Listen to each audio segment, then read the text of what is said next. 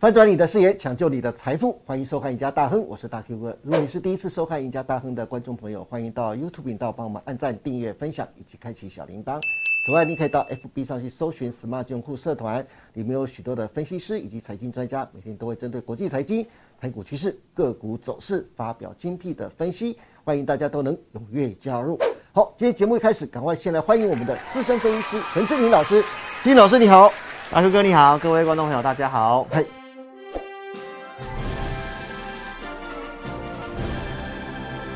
哎，郑老师，最近国际间啊，甚至是台美中三国间最重要的大事，就是美国的第三号人物，现年八十二岁，美国众议院的议长佩洛西将进行亚洲的访问啊。对，由于传闻这次的访问，裴洛西将访问台湾，并列为暂定行程，但是外界认为他到访台湾的几率非常的高，所以引发大陆严重的抗议，甚至扬言军事干扰。专家学者甚至预言啊，如果佩洛西这次真的访问台湾，恐将引发台海的第四次危机。之前你就说，目前台股的投资人呢信心不足，如今又面临这样的大事件。我知道志英老师平常非常关心啊国际新闻跟国际财经啊，对，所以我相信现在很多投资人都非常想听听你对于这件事情的看法。到底裴洛西出访亚洲事件？对现在信心脆弱的台股是否会造成冲击？投资人又该如何面对？首先，我最想知道的是，金英老师，你自己又是怎么去看待裴洛西出访亚洲这件事情呢？对，他会跟我们上次才说我们是财经节目啊，现在要变政治节目了啊。金英老师，政经不分家，好不好？政治会影响经济，经济也会影响呃政治。好，我们没什么立场了哈，我们就从这个。正式到股市哦，来跟大家探讨这个事件，好不好？是好的。那上礼拜呢，真的是整个国际间，包括这个政治圈最大的这个话题，就是裴洛西会不会来台湾？对，哦，那我们台湾现在就是在他没有来之前的讨论呢，都非常的热络。哦，但是真的飞出去之后呢，反而就。全部都安静下来了，是因为大家都屏息以待，他到底会不会来嘛？对，那当然这时候就会出现一个新闻媒体也播报，就这是一个尴尬的一个情境啊。为什么呢？因为呃，美方这边佩洛西要不要来是他个人的行程，这不是台湾人决定。对，那中国这边会做出什么样的反应，也不是我们能决定。所以这时候呃，出发前讨论很热，那出发后大家都安静下来了。对，那佩洛西大概在上个星期五哈，那正式。哦，就是启程哦，来到亚太地区哦。那目前把台湾的这个行程呢，哦，变成是一个暂定，嗯，所以其实呢，啊，没有一个很确定哈。那这个华邮独家的一个报道，就是原先裴洛西的一个出发的一个行程，嗯，那大家可以从图表上面来看到哈，其实原先这个行程是计划，呃，从这个东北亚的这个地方，对，从日本、韩国这边的。访问，然后到台湾，然后陆续来到马来西亚跟新加坡。对，哦，所以呢，这个部分的话呢，大家可以看到，这是原先的一个规划的行程。那其实上面看得到是有台湾的哈。是。好，那这个假日的时间，大家会看到说，佩洛西其实在呃夏威夷檀香山这个地方暂时休息之后呢，对。然后呢，网络上也在传说啊，他的飞机怎么讯号突然消失等等的哈。所以呢，就是变成是一个很热烈的一个话题。那最后呢？在这个星期一的这个时间点哦，就是传出来，它其实是飞往新加坡，先飞往新加坡对，所以跟刚刚的那个地图是完全是不一样的哦。所以现在大家又觉得哦，传来传去到底是会怎么样的走？对，那这边法国的一个国际广播电台哦报道说，呃，这个裴洛西呢，他访台的最可能的时间点，嗯，可能会落在八月四号，嗯，目前最新的消息，最新的消息哦，就是经过菲律宾之后，可能就会。哦，飞往台湾，然后会跟我们的蔡英文总统做见面，所以这是目前，呃，这个法国的媒体的报道。对，那我们可以来看一下这整个政治圈哦，刮起什么样的旋风哦？因为美国呃现任的总统跟前任的总统哦，都 针对这件事情发表，所以你就知道这个新闻多么的热哦。这个拜登提到说，这个佩洛西呢，哦，访问台湾是一个不智之举，嗯，哦，但是呢，佩洛西哦仍然是非常的兴奋哦，因为。然后白宫这边也提到，他没办法干涉他的私人行程，对，哦，所以这部分的话是，呃，现任的一个政府他也没有办法去干涉佩洛西到底会不会来。那我们看到这个卸任的总统哦，川普。他也提到就是说，佩洛西这次访问台湾呢，他会把整个事情变得更糟哦。所以目前美国的媒体也热烈的在报道佩洛西的访台哈，它是一个戏剧性大于实质的一个帮助，所以政治的话题哈十足。对。哎，不过这里老师，先不管美国的前后任总统啊，拜登跟川普两个人的看法。首先，如果把佩洛西突袭式的访问台湾啊摆在一边的话，光是佩洛西出访亚洲，出发前就放风声说啊可能会造访台湾呐，对岸的中国就超级不爽，因此就有了七月二十八号拜习的电话会议，而且。解放军又开始文攻武赫了。对于中国出现像刺猬一样的反应，你个人的看法又是什么？你怎么去看中国的反应呢？那这次其实除了美国的正式性呃讨论度很高之外呢，那中国这边其实这次反应也非常迅速跟激烈哦。那究竟为什么呢？其实我们跟大家分享一下，刚好在今年的八月份，就是现在哦，中国刚好要做这个二十大的会议。也就是习近平他要做争取第三任的一个连任哦，所以这次他的一个反应会比较大，因为今年中国发生了非常多的事情哦，除了疫情所造成的封城，然后呃民怨方面其实蛮高涨的，对，然后这一次来讲，因为经济也都下滑，嗯，所以在上个星期习近平跟拜登的通话当中，其实也明确表示哦，希望这个佩洛西不要来访问。哦，原因就是在这个时候又访问的话。可能会让他的地位跟名声受损。哦，因为现在他们里面内斗是非常的严重，所以我们可以看到这一次中国的一些好激烈的反应，在这个假日时间哦，七月三十号，福建这边就有这个做这个实弹射击的一个演习，对，就是警告的意味非常浓厚。是，那加上官方的媒体也有放话，可能要拦截。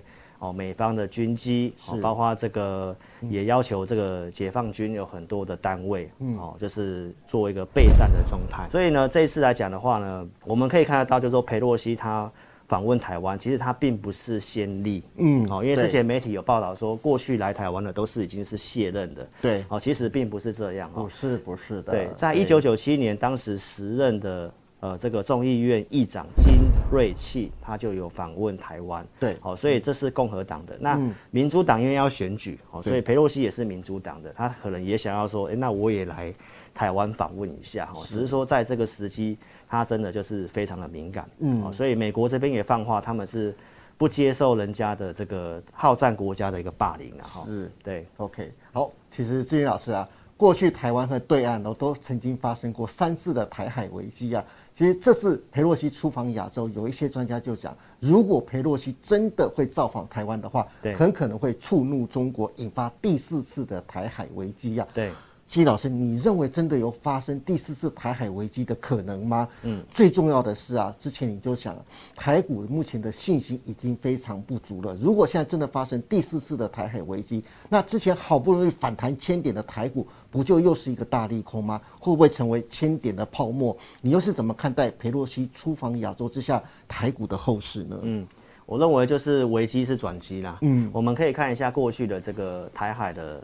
过去的三次危机，嗯，那第一次跟第二次哈，其实离我们年代真的很久远哦，一九五三年跟五九年八二三炮战的那个，民国四十几年的时候，对，那我们看一下稍微比较近一点点，就是在一九九五年、九六年这个地方，对，哦，李登辉先去访问美国，对，然后在隔两年之后，就是我刚刚讲那个金瑞器哦来访问台湾，回访台湾，所以当时就有出现了这个危机，是。那当时我们的台股呢，也确实呢。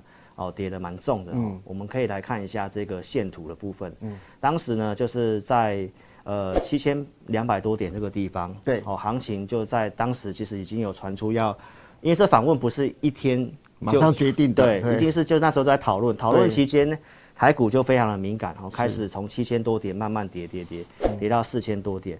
但是在这一次危机过后，我们可以看到股市当时从四千多点又涨到万点，又涨了，反而涨了一倍耶。对，所以老师会说是危机也是转机。是，那大家也不要忘记，这次行情已经先修正一大段，嗯，现在又有国安基金的一个加持，是，所以我们认为就是说。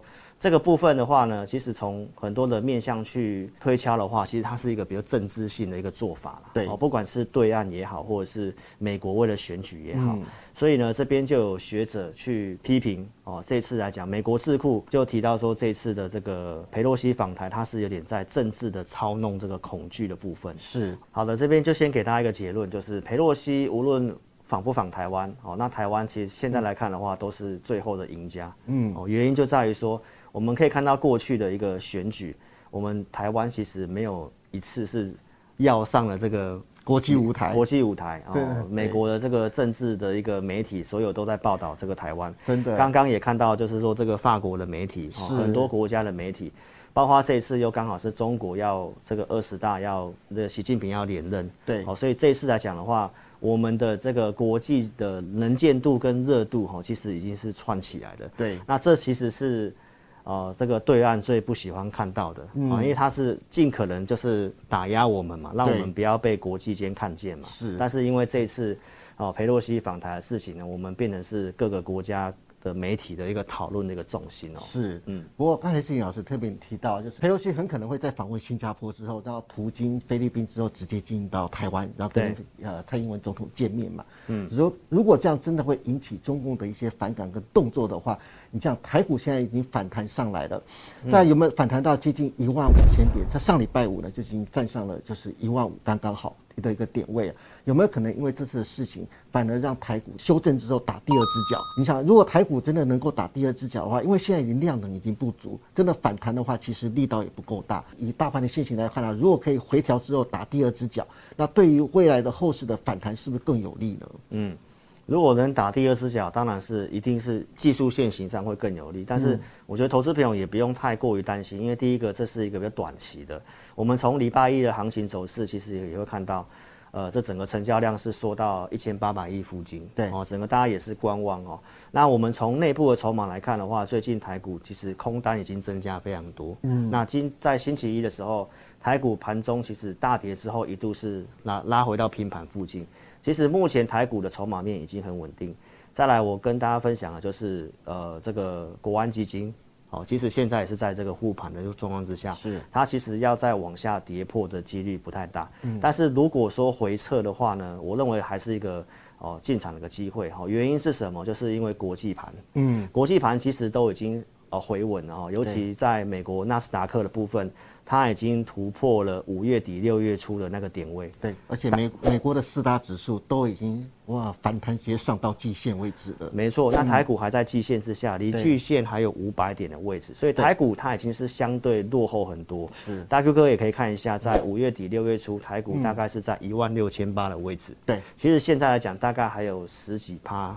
十趴左右的一个一个距离，所以其实已经表现落后了。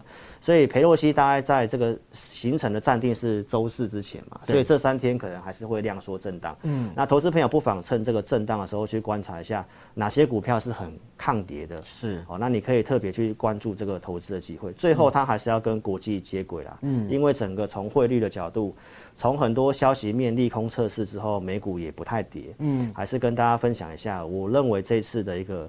哦，震荡的一个部分的话，是让你去观察哪些股票切入的机会。哦，像我们之前谈的，不管是台积电、台达电的部分，嗯，哦，如果拉回有这个机会拉回的话，那你不妨去关注一下这些的一个进场的机会。嗯，好的，今天非常谢谢陈志林老师跟我们分享了这么多关于美国众议院议长佩洛西这次出访亚洲，将台湾列为暂定行程，可能引发的美国和对岸间的争议和角力啊。至于佩洛西的亚洲行是否真的会对台股造成冲击或是震荡，金老师刚刚也详细的为大家做了解释。如果大盘真的一直下跌，打出了第二只脚，对于台股的后市反弹反而更加有利。投资人也可以趁拉回时，用更便宜的价格买到金老师刚刚一直为大家介绍的下半年的优质好股。当然，如果大家对八月的行情或者想知道该布局哪些下半年的钻石好股，欢迎大家都能锁定陈经理老师每周二、四、六晚上八点半直播的《前进大趋势盘后解盘》节目。今天也谢谢大家收看我们赢家大亨，别忘记每周一到周四下午的五点半，我们再见喽，拜拜，拜拜，祝您大赚。